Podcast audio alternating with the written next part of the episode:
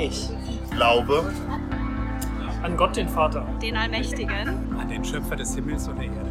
Ich glaube an Jesus Christus, den eingeborenen Sohn, unseren Herrn, empfangen durch den Heiligen Geist, geboren von der Jungfrau Maria, gelitten unter Pontius Pilatus, gekreuzigt, gestorben und begraben, hinabgestiegen in das Reich des Todes, am dritten Tage auferstanden von den Toten, fahren in den Himmel, er sitzt zur Rechten Gottes, des allmächtigen Vaters. Von dort wird er kommen, zu richten die Lebenden und die Toten.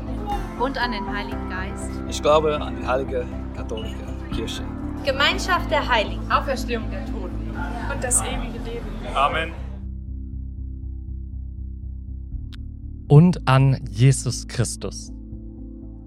Im zweiten Abschnitt des Glaubensbekenntnisses bekennen wir unseren Glauben an Jesus Christus. Wir glauben nicht nur an den Gott als den Gott de, des Vaters, sondern wir glauben auch an Gott als den dreieinen Gott und auch an die Person Jesus Christus. Wir sind hier im Zentrum unseres Glaubens und im Zentrum des Glaubensbekenntnisses angelangt. Wir nennen uns Christen, weil wir an Jesus Christus glauben.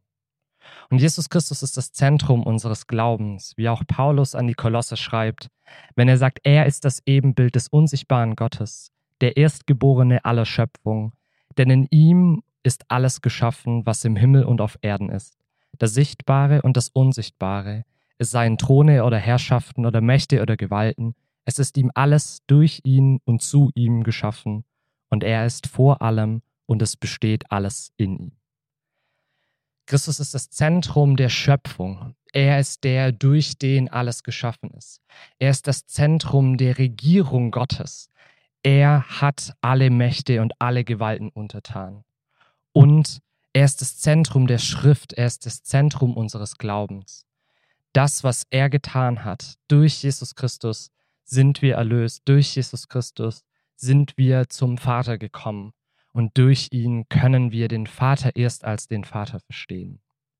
Und wir glauben nicht nur an Jesus Christus als Person, sondern wir glauben auch in diesem Satz, dass er der Messias, dass er der Christus ist, dass er der verheißene Sohn Davids ist, den Gott David verheißen hat als derjenige, der auf Ewigkeit seinen Thron erben wird.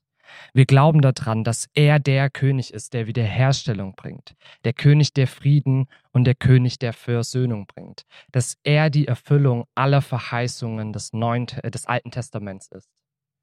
Deswegen glauben wir, dass Jesus der Christus ist.